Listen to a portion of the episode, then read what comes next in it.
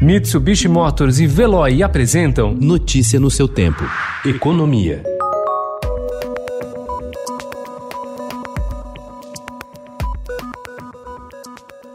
O impacto negativo na economia provocado pela Covid-19 parece começar a se dissipar, mas o início da retomada tem sido extremamente desigual. Estudo realizado pelo Itaú Unibanco, obtido com exclusividade pelo Estadão, indica que hoje apenas quatro dos 14 setores analisados conseguiram superar a freada brusca gerada pela pandemia no nível de atividade do país. Por esse termômetro da retomada, apenas o agronegócio, algumas áreas da construção civil, o setor de alimentos e nichos que operam com tecnologia, como os aplicativos de entrega e empresas de vendas online, convivem hoje com demanda acima ou similar às registradas no início do primeiro trimestre, antes, portanto, da adoção de medidas de restrição.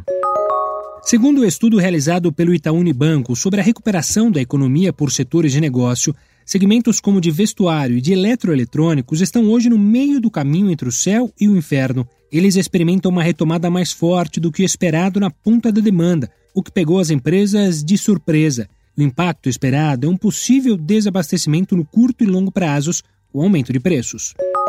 Passada a fase mais aguda da crise provocada pela pandemia do novo coronavírus, que reduziu o volume de transações no mundo corporativo, a necessidade de reestruturar os negócios, equilibrar as contas e manter a competitividade levaram a um recorde de fusões e aquisições no país. Em agosto, o Brasil registrou 112 operações, volume 65% superior ao mesmo mês de 2019, quando houve 68 transações. Foi o melhor desempenho desempenho para o mês nas quase duas décadas compiladas em relatório da consultoria PwC Brasil, obtido com exclusividade pelo Estadão Broadcast.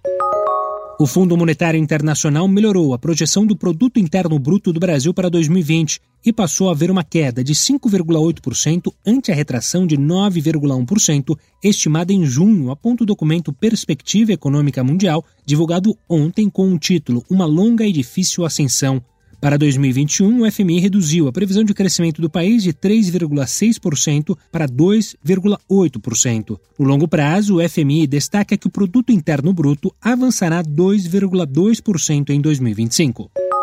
O iPhone demorou a chegar em 2020, mas pode causar um grande impacto. Tradicionalmente revelado em setembro, o novo smartphone da Apple foi afetado pela pandemia do novo coronavírus. Revelado ontem, o iPhone 12 traz uma série de inovações que melhoram ligeiramente o produto: tela mais resistente, câmera com sensores avançados e um chip mais veloz. A principal novidade, porém, é que os quatro novos aparelhos funcionarão com 5G, a conexão móvel de quinta geração em fase de implantação em vários países. Notícia no seu tempo. Oferecimento: Mitsubishi Motors e Veloy. Se precisar sair, vá de Veloy e passe direto por pedágios e estacionamentos. Aproveite as 12 mensalidades grátis. Peça agora em veloy.com.br e receba seu adesivo em até 5 dias úteis. Veloy, piscou, passou.